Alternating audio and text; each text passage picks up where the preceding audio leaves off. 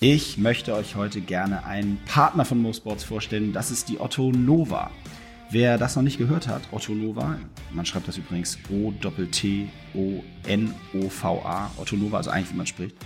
Ähm, die Otto Nova ist die erste reine digitale private Krankenversicherung Deutschlands. Ihr könnt da wirklich komplett, ja, wie das eigentlich zum heutigen Leben gehört, alles digital handhaben. Die gesamte Kommunikation zwischen euch und der Versicherung findet über eine App statt.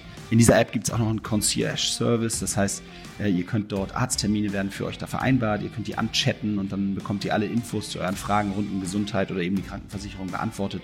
Es gibt sogar einen digitalen Arztbesuch. Also müsst ihr euch so vorstellen, dass ihr da irgendwie per Videochat mit einem Arzt ähm, in Kontakt seid, der dann äh, ja sowohl Diagnosen ausstellt, aber vor allen Dingen auch Rezepte und Krankschreibungen ähm, dort aussprechen kann, ganz schnell über die App und ihr spart dabei auch noch die Selbstbeteiligung. Ähm, und das wahrscheinlich Spannendste, auch gerade für alle, die sich für so eine private Versicherung entscheiden wollen, ist die Blitzstelle-Erstattung äh, von euren Rechnungen. Das heißt, im Leistungsfall, also es wird irgendwie geprüft natürlich, aber äh, wenn das dann der Fall ist, dann gibt es eine super schnelle Erstattung aller eurer Kosten und ihr habt das Geld direkt wieder auf eurem Konto. Die Ottonova bietet alle normalen Produkte an, um es mal so zu sagen. Private Krankenvollversicherung, Zahnzusatzversicherung, Krankenhauszusatzversicherung, also alle sind dabei. Und warum ich mich nun so, äh, so, so intensiv mit einer privaten Krankenversicherung beschäftige, kann ich euch sagen. Erstens, weil seit ich zum ersten Mal davon gehört habe, ich Feuer und Flamme bin und selber das Produkt angefasst habe, um es mal vorsichtig auszudrücken, ohne ins Detail zu gehen. Und unabhängig davon darf ich mit Freude und Stolz verkünden, dass die Otto Nova ab der kommenden Saison ähm, Main-Partner bei Hyrox geworden ist und unser Gesundheitspartner sein wird. Ähm, die Besucher und Teilnehmer bei den Events können sich wirklich darauf freuen. Ähm, das Unternehmen wird, die Otto Nova wird immer vor Ort sein und wird richtig Gas geben vor Ort, um ähm, ja, von sich zu überzeugen, aber vor allen Dingen auch, um die ganze Hyrox-Atmosphäre mitzukriegen. Also Otto Nova nicht nur bei Hyrox am Start, sondern jetzt auch bei Mo Sports. Wenn ihr interessiert seid, schaut mal auf der Landingpage vorbei. Das ist get, also get.ottonova.de slash hyrox. get.ottonova.de slash hyrox. Und bei Fragen könnt ihr auch eine Mail schicken, einfach an hyrox.ottonova.de. Wir freuen uns, dass die Ottonova am Start ist. Jetzt viel Spaß mit der Folge. Bis bald. Ciao. Eine neue Woche und eine neue Folge von Mo Sports. Schön, dass ihr da seid. Moin, moin, hier von mir aus dem Urlaub. Ich habe endlich mal ein bisschen Pause. Freue ich mich sehr drüber. Aber Podcast, gepodcastet haben wir natürlich trotzdem. Mintra und ich haben uns lange über das Thema Entscheidungsfindung auseinander, äh, unterhalten und uns damit auseinandergesetzt mit der Frage, welche Faktoren sind wichtig, ähm, wenn man impulsive, aber auch irgendwie länger durchdachte Entscheidungen äh, fällen muss wer schreibt von euch Listen und macht Pro- und Kontra-Argumente und wägt die gegeneinander ab, wer ist der, der Bauchmensch. Und ähm, da auch genau mal drauf geschaut, was bedeutet eigentlich für Spieler auf dem Platz, für Athleten in entscheidenden Momenten, wie, wie und warum fällt man welche Entscheidung. Aber was bedeutet das auch für Trainer, wenn jetzt ein Spieler zum Beispiel ihn was fragt? Da hat Mintra eine spannende Erfahrung gemacht, wo sie selber quasi von einer Fehlentscheidung spricht. Ich persönlich glaube, es gibt da nicht so richtig Fehlentscheidungen bei der Entscheidungsfindung. Man trifft im Leben viele Entscheidungen, manche sind richtig, manche eben nicht. Und daraus lernt man, man wird besser und macht es beim nächsten Mal hoffentlich anders. Aber macht euch eure eigene Meinung, ich bin gespannt. Gebt uns gern Feedback an bei Instagram oder auch gern per Mail mo@absolut.de. Ich freue mich, viel Spaß, bis nächste Woche. Ciao, euer Mo. Mo Sports Fitness for everybody.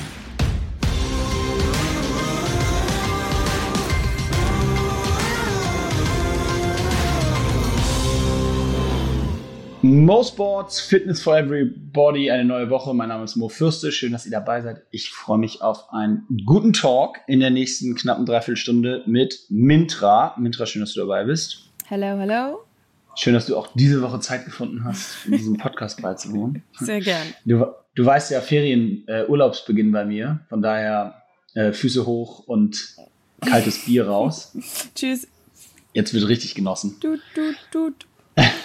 Also ciao, dann bis zur nächsten Woche. Das war eine coole Folge mit euch. Wir wollen natürlich trotzdem uns äh, darauf konzentrieren, auch diese Woche ähm, ja ein Thema anzugehen, was ich glaube, was wir auch beide sehr sehr spannend finden aus verschiedenen Perspektiven. Und zwar wollen wir uns heute mit dem Thema Entscheidungen beschäftigen. Also wie werden Entscheidungen gefällt? Was haben die für Konsequenzen und wie ist so der gesamte Gedankenprozess rund um die Entscheidungsfindung in einzelnen Fällen und da auch so ein bisschen Erfahrung mit euch scheren ähm, glaube ich, sowohl aus dem Coaching-Bereich, gerade bei dir, Mintra, als auch ähm, dann aus der aktiven sportlichen Zeit bei mir. aber ich glaube, wir können es auch gerne verallgemeinern und mal so ein bisschen darauf gucken, was sind eigentlich tatsächlich relevante Faktoren, wenn es zu irgendeiner Entscheidung kommt und ähm, was sind so die Ideen, die wir dazu haben. Hm. Vielleicht mal so angefangen mit einer Frage angefangen heute, Mitra. Ähm, wenn du, bist du so der klassische Pro- und Kontralistentyp und so eine, so eine, so eine, so ein Zettel mit so einem Diagramm und dann mhm. schreibst du alles auf, was du daran gut findest und daran schlecht und dann fällst du am Ende eine Entscheidung oder bist du so komplett Bauchmensch? Ja, also ich bin ich ähm, kein Fan von diesen Pro- und Kontralisten.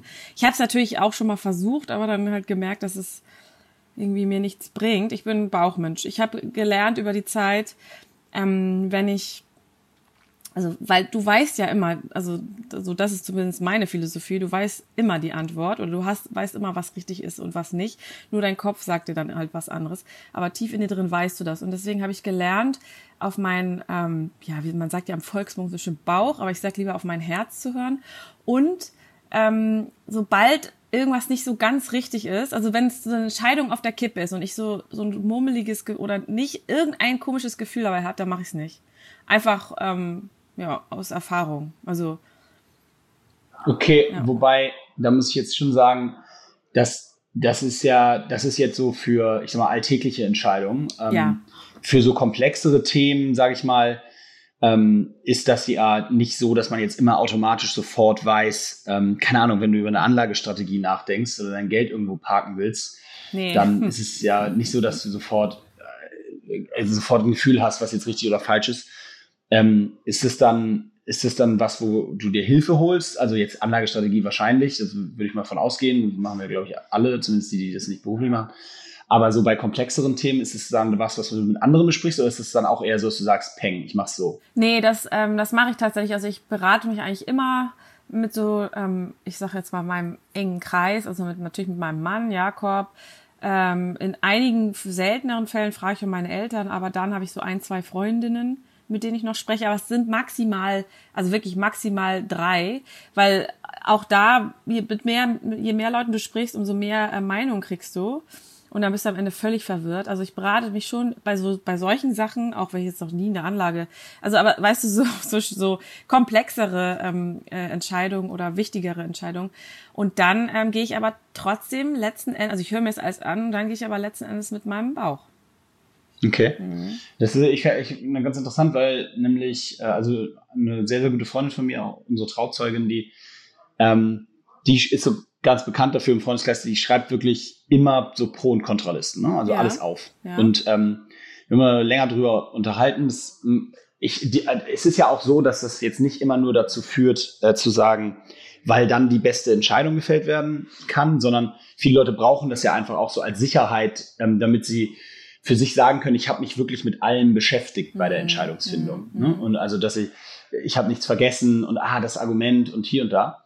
Am Ende kommt dann mal häufig ja, glaube ich, doch trotzdem eine äh, Bauchentscheidung raus. Also ich, ich könnte mir vorstellen, dass es selten so ist, dass man das Gefühl hat, ah, ich würde gern A machen und dann schreibt man eine Pro- und Kontraliste und dann sagt man, hm, äh, ich mache jetzt doch B, weil laut der Liste ergibt, dass B mehr Vorteile hat. So, ja. äh, ich glaube, es ist eher auch auch immer so ein Abarbeiten und so ein sicher gehen, ähm, um dann am Ende sagen zu können, hey, ich habe wirklich alle Perspektiven beleuchtet und, und kann jetzt guten Gewissens sagen, dass ich mit dieser Entscheidung gehen sollte. Ne? So. Ja, aber, da aber ich glaube, es ist. Entschuldigung, da muss ich mal ja? kurz einhaken, aber da gibt es, glaube ich, mit Sicherheit auch viele, viele Beispiele, wo äh, die Liste Nein sagt und du es dann trotzdem machst, weil du deinen Bauch auf deinen Bauch hast oder halt ähm, auf dein Herz dann. Also ja, ich glaube, das kann man gar nicht so pauschalisieren.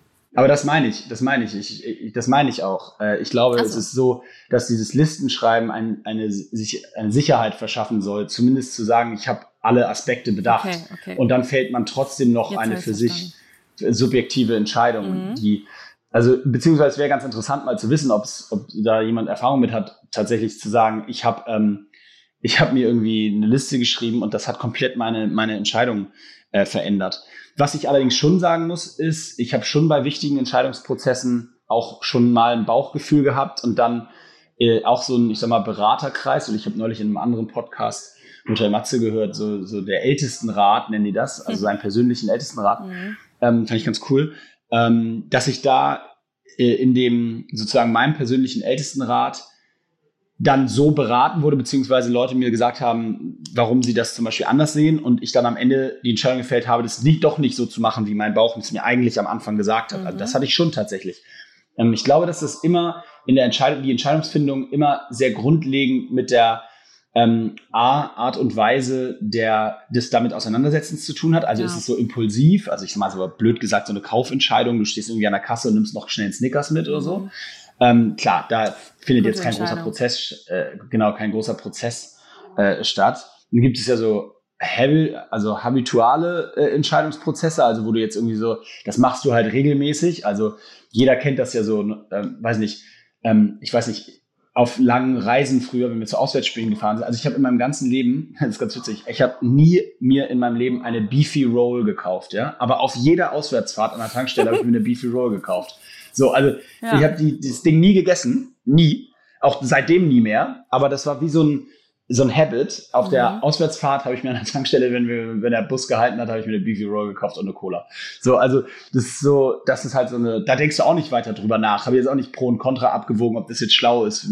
Aber ich glaube, je A hat es auch immer was mit finanziellem Invest zu tun. Also je finanziell wichtiger die Entscheidung wird, logischerweise, desto oder intensiver, desto mehr beschäftigt man sich klar auch mit so Entscheidungsgeschichten. Aber wir wollen ja heute vor allen Dingen über so Entscheidungen sprechen, die im Sportkontext stehen, also die so einen Zusammenhang haben mit zum Beispiel erfolgreich sein oder mit gut trainieren. Mhm. Und da wiederum muss ich sagen, ähm, finde ich jetzt ganz interessant mal die da, auch da, die Trainerperspektive zu hören äh, in, in diesem Bezug, weil für mich als Spieler ist es so, ich glaube, als Sportler hast du alle Entscheidungen, die du fällst, basieren letzten Endes auf Erfahrung. Mhm. Also im Bestfall bist du so gut trainiert und so gut vorbereitet, dass du jegliche Entscheidung auf dem Platz, also in meinem Fall jetzt im Mannschaftssport, jegliche Entscheidung, die da kommt, immer automatisiert ablaufen lassen kannst. Also dass du wirklich, dass ich jetzt mit Ausnahme von spiele ich den Ball jetzt nach links oder rechts, wäre es frei, weil das mhm. ist ergibt sich in jeder Situation neu.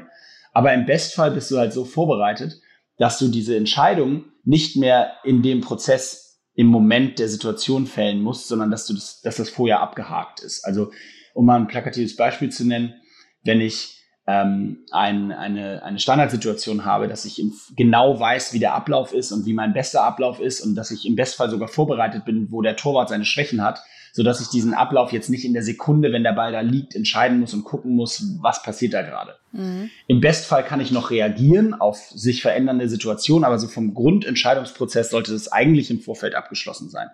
Also so funktioniert zumindest während des Spiels, würde ich sagen, die, mhm. der Großteil der Entscheidung. Mhm. Aber man macht da ja auch Fehler. Also es ist ja auch so, manchmal überlegt man sich, um jetzt wirklich bei diesem plakativen Beispiel zu bleiben, was sehr oberflächlich ist, aber manchmal überlegt man sich halt, hey, der Torwart hat seine Schwäche auf der linken Seite oben und dann schießt man da hin und dann hält er da zwei. Mhm. Also hat man effektiv eine Fehlentscheidung gefällt, die jetzt nicht weltbewegend ist, aber dann muss ich eben reagieren. Und das finde ich mal ganz interessant zu hören, wie du das so als Coach angehst. Also wenn du hast ja, da kommen ja auch Entscheidungen auf dich zu. Also sei es in Bezug auf Training, sei es in Bezug auf, was rate ich einem Athleten? Ja. Ähm, wie gehe ich damit um und was sind dann so die Konsequenzen? Hast du da mal daneben gelegen? Also hast du mal einem Athleten was geraten und dann auf einmal so, oh fuck, das war irgendwie völliger Blödsinn? Ja, auf jeden Fall. Also ich habe, ähm, ich muss dazu sagen, ähm, diese, also also Entscheidungen, ich glaube, da sind wir auch grundsätzlich unterschiedlich, weil ähm, oder zumindest ähm, was jetzt die Entscheidungsfindung betrifft, weil mein, also also nee, warte mal, andersrum. Das A und O beim Coach ist ja, beim Trainer ist einfach, dass du authentisch bist und bleibst. Ne, sobald du selber nicht mehr so dahinter stehst, also das, das merken deine Sportler, deine Athleten. Also es ist wie, wie mit dem Lehrer in der Schule, wenn der da nicht ganz stabil steht und hundertprozentig hinter dem steht, was er dir da erzählt und auch einfach so gesettelt ist, dann ähm, mal fangen die an Quatsch zu machen und respektieren dich einfach nicht mehr. So und ähm, wenn du dann quasi Entscheidungen triffst und da also nehme ich mich jetzt, also ich rede jetzt nur von mir, also ich und ich habe viele falsche Entscheidung auch getroffen, die mich natürlich auch zu dem dann irgendwie ähm, shapen, ähm, der ich jetzt bin oder die ich jetzt bin, ähm, musst du dann letzten Endes auch ein Teil dazu stehen. Und wenn das heißt, nicht, das heißt nicht in letzter Konsequenz darauf beharren, dass du recht hast, sondern dann auch zugeben, hey, pass auf, oder ich habe diese Entscheidung getroffen und sie war falsch und das auch so kommunizieren, aber quasi nicht als Rechtfertigung, sondern einfach als Erklärung. Und ähm, also wenn du jetzt konkret nach Fehlentscheidung fragst, also ich kann mich an einen, ähm, an einen, also Sportler oder Soldaten erinnern, der ganz früh, also in meiner ja, Coaching-Karriere, äh, mich um Rat gefragt hat. Äh, er hatte so, hat immer so über Handgelenkschmerzen. Ähm, ähm, wie sagt man, hilf mir mal das Wort. Geklagt. Geklagt, danke. Und ähm, wollte dann aber äh, trotzdem ähm, in ja so eine Art Wettkampf mitmachen, wo klar war, dass er dieses Handgelenk ähm, einsetzen muss. Und er hat mich quasi gefragt, ähm, was, ob er das machen soll oder nicht. Also im Grunde genommen die Entscheidung mir überlassen als ja in seinen Augen kompetente Person. Ähm, und ich habe, wir haben natürlich darüber gesprochen und das auch abgewegt und und und und und sind dann letzten Endes ähm, beide, also beziehungsweise ich habe ihm dann gesagt, er soll es machen, ähm, weil weil er diese Chance nur einmal kriegt. Was war das ähm, Resultat? Der hat sich verletzt ähm, mhm. bei diesem Wettkampf und zwar genau an diesem Handgelenk und jo, also definitiv eine Fehlentscheidung. Ähm, aber das sind halt, das ist halt so eine Sache, ähm, da war dann einfach 50-50 und man kann jetzt sich das auch überlegen, ja, aber Umstände und was der Geier und das war vielleicht vorher schon. Aber im Nachhinein würde ich sagen, äh, oder daraus habe ich auf jeden Fall gelernt, dass wenn, also ich bin kein Doktor, so, ich kann dem nicht sagen, du kannst das jetzt mit deinem Handgelenk machen oder nicht, fertig. Das überschreitet einfach meinen Kompetenzbereich, ne? So. Das und was, was macht das dann so mit dir, wenn du, wenn du äh, in dem, wie in dem Fall eine Entscheidung fällst, die dann sogar so eine Verletzungskom ja, also das, Folge das Schlimmste, was, also das ist als Trainer, ist ja das Schlimmste im Grunde genommen, also für mich als Trainer, das, was, was mir passieren konnte, dass sich einer meiner Athleten verletzt während meines Trainings oder ähm, ja, unmittelbar, also das ist ja ein bisschen erweitert. Das war jetzt ja nicht in meinem Training, sondern es war quasi auf mein, ja. Ähm, ja, auf meine Empfehlung hin. Und äh, das, das ist natürlich also von schlechtem Gewissen bis hin zu ähm, mache ich überhaupt hier, also bin ich überhaupt richtig hier in dem Job? Also hatte ich da wirklich alles durch. Das war echt schlimm. Aber letzten Endes ähm, muss ich sagen. Ja, aber wie gehst, bist du denn damit umgegangen? Also ich meine, der kommt, das so ein bisschen, das finde ich schon ganz interessant, da mal reinzugehen. Du, sagst dem, er, er soll das ruhig machen. Der jetzt blöd gesagt, geht mit dem Gefühl, oh geil, Mintra hat gesagt, ich soll es machen. Ja. Das kenne ich übrigens auch von mir, wenn ich dann so einen Coach oder ein, auch ein Doc oder so, äh, bei mir war es dann tatsächlich meistens ein Doc, den ich aber fast schon gleichzeitig als Coach bezeichnen würde. Ja. Wenn ich, wenn ich von dem das Go hatte, dann bin ich mit, dann war ich 100% fit. Also für mich gedacht, mhm. weißt du, dann bin ich reingegangen und habe gesagt, geil, wenn der Doc hat gesagt, ich, ich darf, dann darf ja. ich auch, dann ist es gesetzt. Ähm, so, und äh, also der geht dann ja quasi in den Wettkampf rein, sagt, geil, Mintra hat mir das Go gegeben. Mhm. Ähm, und dann, also wie habt ihr danach auch so darüber gesprochen? Habt ihr so gesagt, ja, scheiße, ähm, Fehlentscheidung? Oder hat, hat er gesagt, ja, hier äh, kannst du gar nichts für, das ist ja meine Schuld? Oder wie seid ihr damit umgegangen? Ja, wir sind damit eigentlich, also ich habe ich hab ihm gesagt, dass es mir, dass, also, dass es mir total leid tut und ähm, dass es einfach eine falsche Entscheidung war, ihn, ihn da reingehen zu lassen. Und er war ähm, so, er war also er war eigentlich cool, weil er gesagt hat, ähm, letzten Endes habe ich die Entscheidung ja getroffen. Du hast mir quasi nur den Rat gegeben. Also er hat, der war da relativ reflektiert und hat auch versucht, ähm, ja, so ein bisschen äh, von, von der Last zu mir, von mir zu nehmen. Er hat jetzt nicht gesagt, du, äh, was soll das, du bist schuld und so, sondern er hat einfach gesagt, so nach dem Motto, that's life. Und ähm, mhm. ich bin, ich bin erwachsen genug, ne? So, also letzten Endes sind wir da gut auseinandergegangen, aber das ist wie gesagt ein Ereignis, das sich ähm, so in der Form Gott sei Dank nie wieder passiert ist und das mir quasi ähm, auch ganz deutlich gemacht hat, dass es einfach auch Bereiche gibt ähm, als Trainer oder Coach, die wo also es ist okay zu sagen, das ist nicht mein Bereich, das ist einfach also da gibt es so ein paar Bereiche, die da einfach nicht reingehören und das ist einer. Ja, und, und das finde ich nämlich, also genau, das wäre jetzt auch so mein, mein Fazit beziehungsweise der Wechsel gewesen, um das nochmal ein bisschen auf die Metaebene zu ziehen, ähm, dass man bei Entscheidungen, glaube ich, grundsätzlich sich auch immer die Frage stellen muss, ist das eine Entscheidung, die innerhalb meines Kompetenzbereichs mhm. liegt? Und zwar sowohl für sich selber, es gibt ja auch Entscheidungen für sich selber, wie wir eben gesagt haben, Beispiel irgendwie, was mache ich mit meiner Kohle oder äh, was auch immer, ähm, die den eigenen Kompetenzbereich übersteigen können. So, und ähm, das gilt sowohl für Sport als auch für alles andere. Und in dem Rahmen bereit zu sein, sich auch Expertise dazu zu holen, halte ich für super schlau. Ich gebe noch mal ein Beispiel äh, von uns, beziehungsweise das kenne ich auch von der Fußballnationalmannschaft. mit den Jungs mal spricht.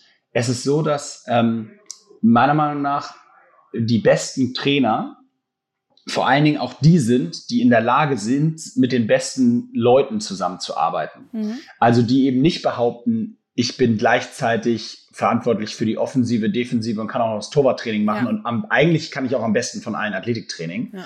Sondern die eben bereit sind, da mit Experten zusammenzuarbeiten. In anderen Sportarten, wie zum Beispiel American Football oder so, ist das total selbstverständlich. Mhm. Da gibt's halt einfach mal irgendwie 15 oder 16 Coaches. Mhm.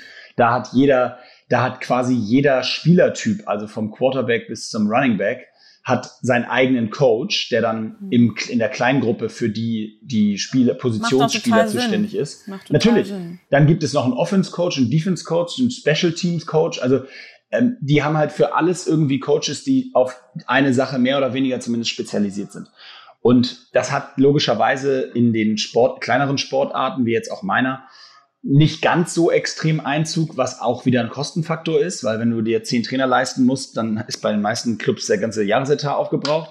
Hm. Aber unabhängig davon bei der Nationalmannschaft ja, waren tatsächlich äh, zumindest ein starker Weg, den auch die Coaches bei uns bei der Nationalmannschaft, ähm, ja, da kann man sicherlich auch viel Kritik gegenüber haben, aber eins, was sie wirklich immer richtig gut gemacht haben, war, sie waren immer, hatten immer keine, kein Problem, sich Expertise ins Haus zu holen. Die besten Trainer, die ich in meiner Karriere hatte, waren immer die, die bereit waren zu akzeptieren, dass sie geile Trainer sind, aber dass es viele Bereiche gibt, die sie eben ja. auch nicht so gut können ja. wie manche andere und sich da dann eben Hilfe geholt haben.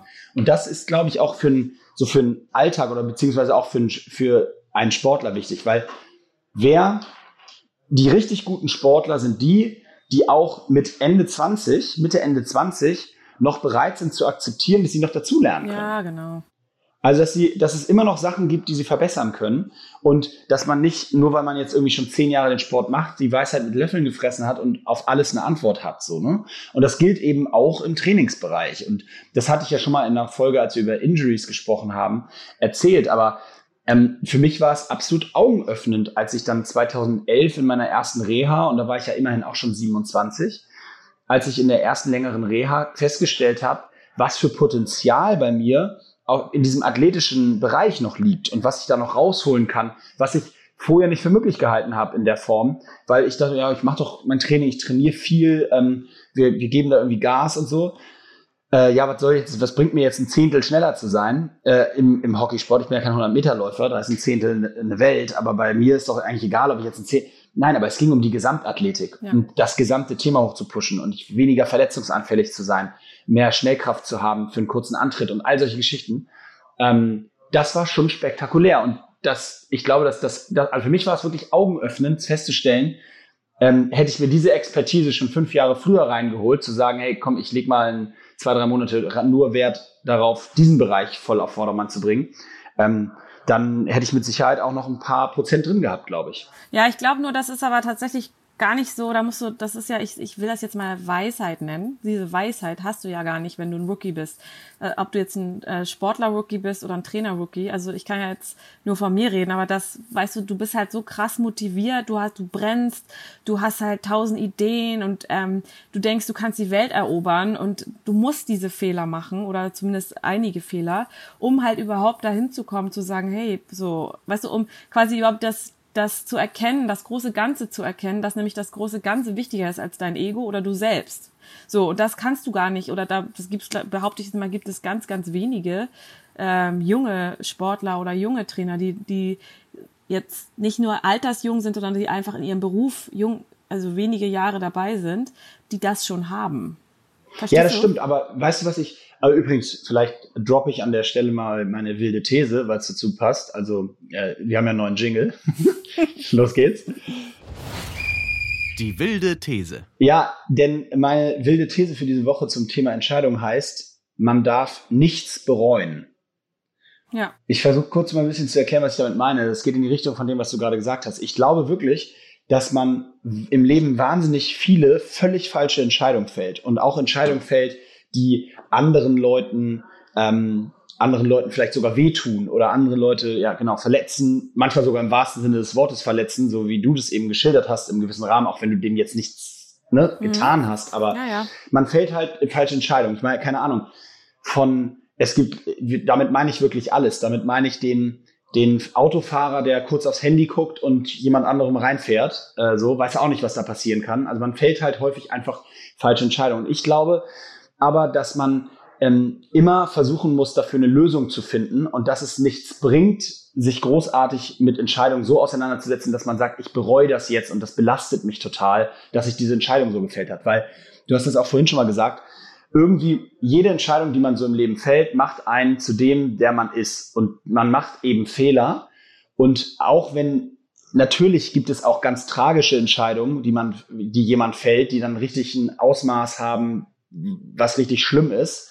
Und es geht auch nicht darum, dass ich sage, man muss jede Entscheidung, die man gefällt hat, gut finden. Ich sage nur, es bringt nichts, sich rückblickend mit seinen Entscheidungen auseinandersetzen und sa zu sagen, ah, da hader ich mit an der Stelle und das hätte ja. ich aber gerne anders gemacht, weil es bringt nichts. Man kann es nicht anders machen. Nee. Beschäftigt euch lieber damit, mit der Frage, wie kann ich die Entscheidung, die ich gefällt habe, wenn sie mir nicht gefällt, umkehren oder wie kann ich daran arbeiten, dass ich das in einer gewissen Form äh, egalisiere oder zumindest so ein bisschen auflöse. Mhm. Also deswegen ist meine wilde These für diese Woche, man darf nichts bereuen. Mhm. Sehe ich genauso. Ähm, das ist was, spannend. Ja, was, was, ähm, was ich dazu jetzt nochmal, also jetzt nicht zu der wilden These, aber so insgesamt zum Thema Entscheidung. Ähm, und das ist jetzt vielleicht so tatsächlich mal so ein, so ein kleiner Advice zu den Trainern da draußen und Coaches. Du musst dich irgendwann entscheiden oder ich musste mich irgendwann entscheiden, weil ich, ähm, du bist quasi nicht Freund. Du bist nicht der Freund von deinem Sportler oder von deinem Trainer. Und da davor geht eine Entscheidung, was willst du sein? Willst du Coach sein oder willst du ähm, Trainer sein? Und das ist in meinen Augen, jetzt, jetzt nagelt mich nicht so doll auf diesen Begriff fest, aber ich erkläre euch, was ich mit Coach meine und was ich mit Trainer meine. Mit Coach meine ich einfach ein, ähm, ein, ein Coach, der äh, Athleten äh, trainiert, egal ob das jetzt Sportler, also Hobbysportler oder Profisportler sind, aber im großen Teil meistens Profisportler und quasi sich sich in dem Sinne ähm, um die Performance des, des Sportlers kümmert. Also alles, was der, dieser Coach will, ist ähm, die Performance des Sportlers in, in allen, äh, ja, auf allen Ebenen sportlich zu steigern. Und äh, bei dem Trainer ist es halt so, also damit, ich rede jetzt von Personal Trainern, die wollen natürlich auch Performance steigern, aber das Wort Performance ist so ein bisschen unangebracht, glaube ich, weil es ähm, gar nicht so krass um die Performance geht, sondern es geht eher so um so einen Feel-Good-Faktor, dass man äh, gesünder wird und dass man einfach sportlicher wird. Und beim Trainer, also beim Personal Trainer, ist es unheimlich wichtig, dass ihr eine Beziehung habt, also eine gute Beziehung, dass du nämlich, dass der dich mag. So. Mhm. Der Unterschied ist nämlich, wenn dein Sportler dich mag, aber die Performance scheiße ist, dann bist du irgendwann deinen Job los. Wenn aber dein Sportler dich als Trainer mag und die Performance vielleicht so lala ist, äh, bist, bist du jetzt erstmal so schnell nicht los, weil er dich mag und gerne zu dir kommt und gerne mit dir trainiert und dich natürlich mhm. dafür bezahlt. So, und diese Entscheidung ähm, musste ich halt auch irgendwann treffen, weil ähm, ich weiß nicht, ob das auch vielleicht so ein Frauending ist, das spielt dir dann ja wahrscheinlich wieder in die Karten, aber so, ähm, mir war eine Zeit lang auch echt immer wichtig, so dass ähm, möglichst viel Harmonie herrscht und ähm, alle sich verstehen, was dann natürlich auch in der Konsequenz hat, dass man, dass man mich liked, sage ich, dass man mich mag. Und äh, das musste ich schnell lernen, gerade im Profibereich und auch bei den Soldaten, dass du nicht da bist, um die Freundin zu sein oder die coole Trainerin, sondern es geht einzig und allein um die ähm, Ergebnisse, gewinnen, verlieren oder ähm, ähm, ähm, bessere Punkte erzielen oder in dieser Competition oder einfach auch nicht sterben. So. Und ähm, ja. Ja, das wäre nicht schlecht, wenn man, das wäre schon mal nicht schlecht. Nee, das, das ist wichtig. Und ähm, deswegen ist es, das war mein, also quasi mein, das Beste, was, die beste Entscheidung, die ich treffen konnte und das Beste, was ich tun konnte, war die Entscheidung, nicht die, die, der, ähm, die, die, der Freund oder die, die beliebte Trainerin zu sein, sondern mich tatsächlich ganz rational ähm, in dem Fall dann nur um, um Performance zu kümmern.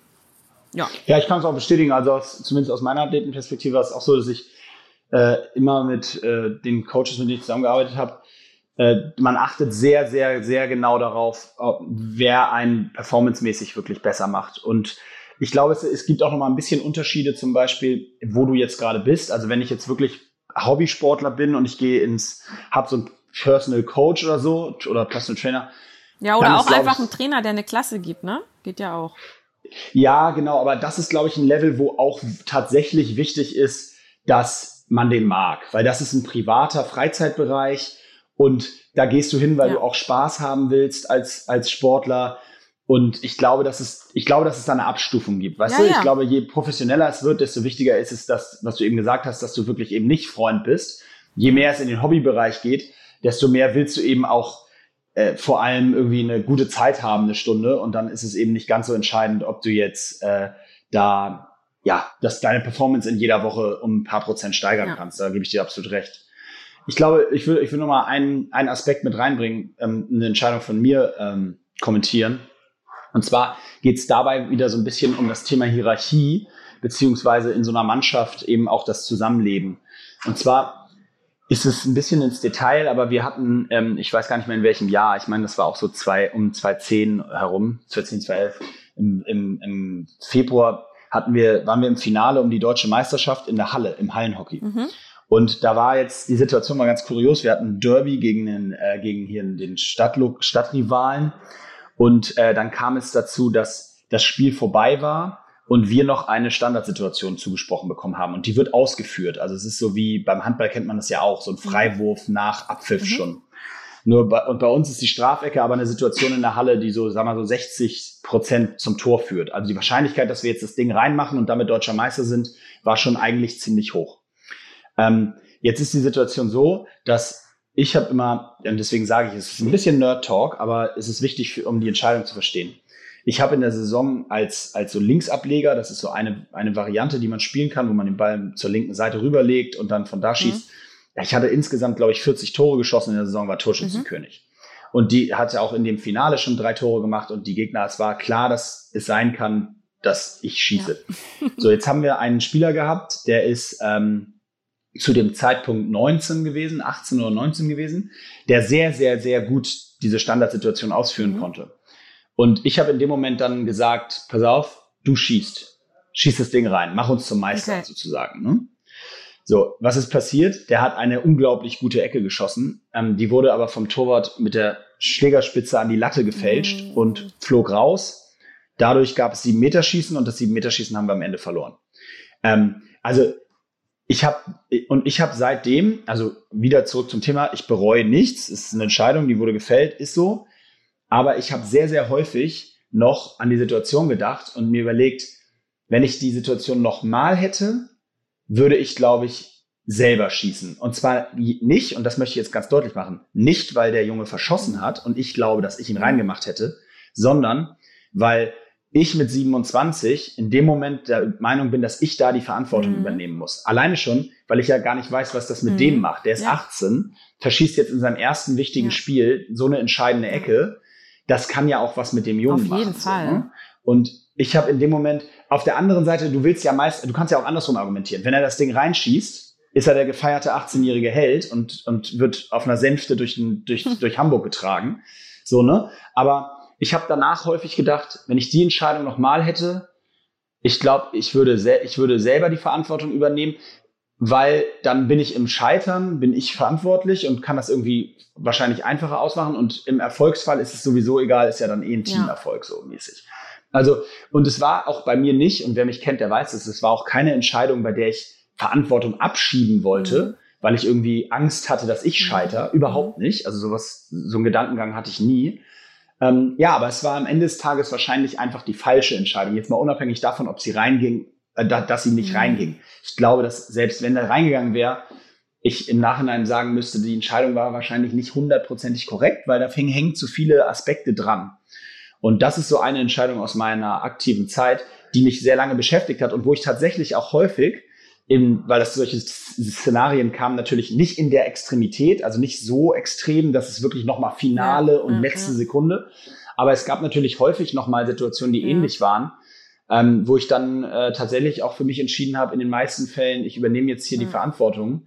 Und wenn es halt schief geht, dann, dann bin, bist du der bin ich ja. schuld. So. Verantwortung ist tatsächlich ein gutes Stichwort, weil Verantwortung ähm, ja wird von vielen gerne abgegeben, ohne dass sie es vielleicht wissen, dass sie sie abgeben. Aber in dem Moment, wo man nämlich so eine Entscheidung, also in deinem Fall jetzt nicht, aber in dem, in dem Moment, wo man eine Entscheidung abgibt, sagt, sagt oder, oder einfach nichts sagt, gibt man ja die Entscheidung ab, in, äh, ich sage jetzt mal in irgendeiner Situation, und übernimmt halt keine Verantwortung für sich und lässt dann quasi andere Leute ähm, die Verantwortung übernehmen. Und das ist nochmal, glaube ich, ganz, ganz wichtig zu, ja, zu wissen und auch zu, sich nochmal zu visualisieren.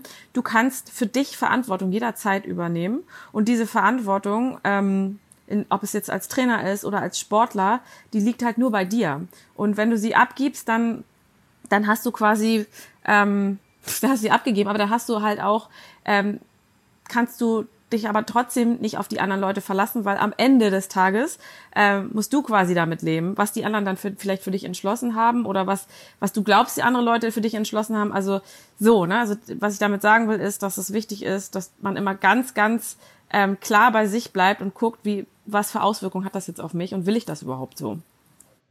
Ja, ich glaube, dass, ich glaube, dass man da das nochmal so ein bisschen, was du, glaube ich, meinst, zusammenpacken kann unter dem, der Verbindung. Wir haben ja vorhin gesagt, dass es wichtig ist, dass Trainer bereit sind, sich Leute im, im Expertenteam dazu zu holen und dass man da eben sozusagen, und das ist das Stichwort, ähm, Verantwortung und Kompetenzen delegiert, weil der Cheftrainer delegiert immer noch die Aufgaben. Ja. So, ne? Aber er gibt nicht, er schiebt nicht Verantwortung von sich weg, sondern er holt sich Expertise und gibt deswegen gerne delegiert Verantwortung, weil er weiß, dass das die Mannschaft in dem Rahmen besser macht. Und das Gegenstück dazu ist eben äh, einfach, also von delegieren, was ich in dem Fall positiv als positiv sehe, ist eben abschieben, dass ich eben eine Verantwortung von mir ja. wegschiebe. Ja, genau. Also um bei dem Beispiel zu bleiben, dass der Trainer sagt, oh, ich muss mir einen Torwarttrainer holen, weil wenn es dann schief geht, dann ist der ja. schuld und dann kann ich den rausschmeißen und dann bin ich ich der Dumme. So. Ja. Ähm, und das ist eben so ein schmaler Grad. Das ist, äh, hat man häufig so bei, bei Situationen, wie ich sie eben geschildert habe, um das da mal nicht so einen Nerd-Hockey-Talk zu machen, sondern beim Fußball zu bleiben, was jeder einfacher versteht.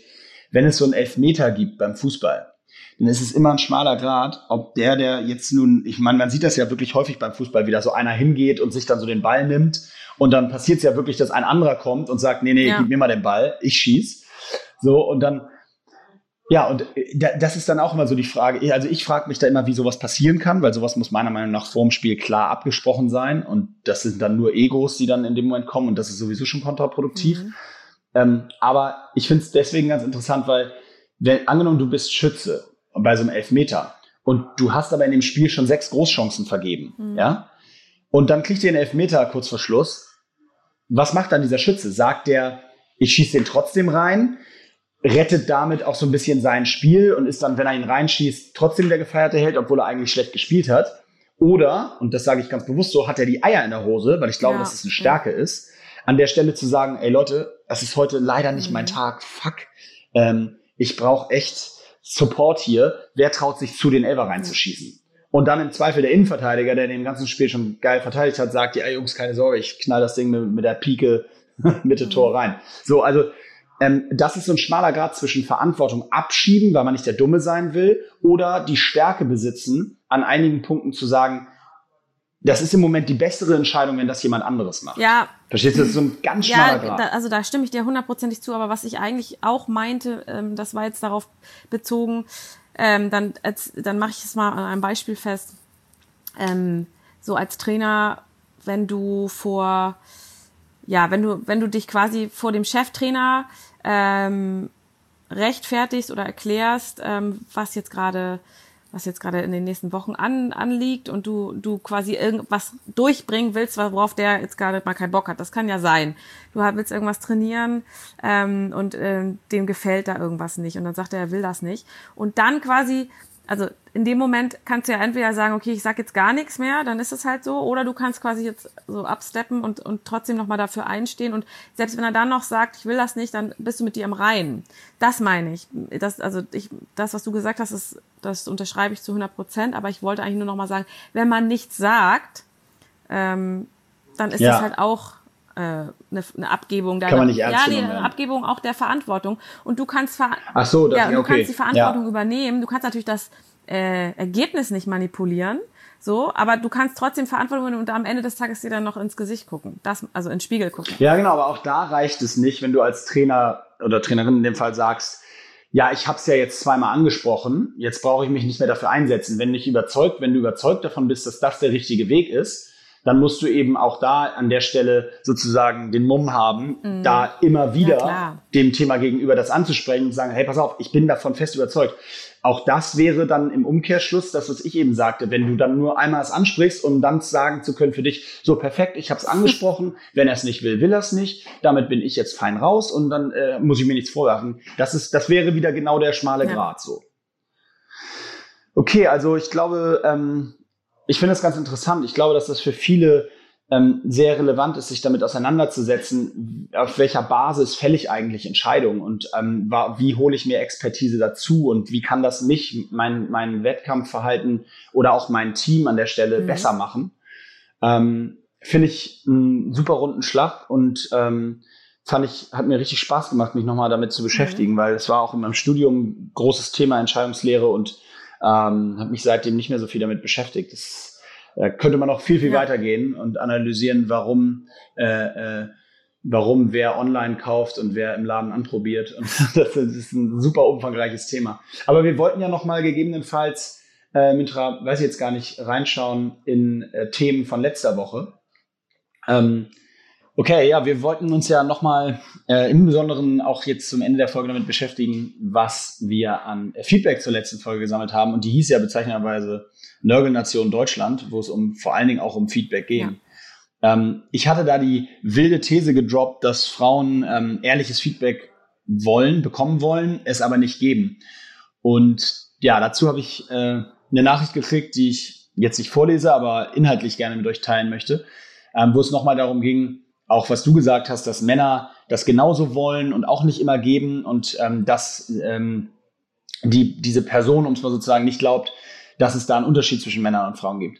Und ich wollte dann, möchte darauf eingehen. Also zum einen, ähm, ich glaube doch, dass es da einen Unterschied gibt an der einen oder anderen Stelle. Ähm, bin ich auch von überzeugt, dass das, das sagt zumindest meine Erfahrung. Ich habe das logischerweise nicht empirisch äh, mit Studien, äh, kann ich das jetzt belegen und nachweisen.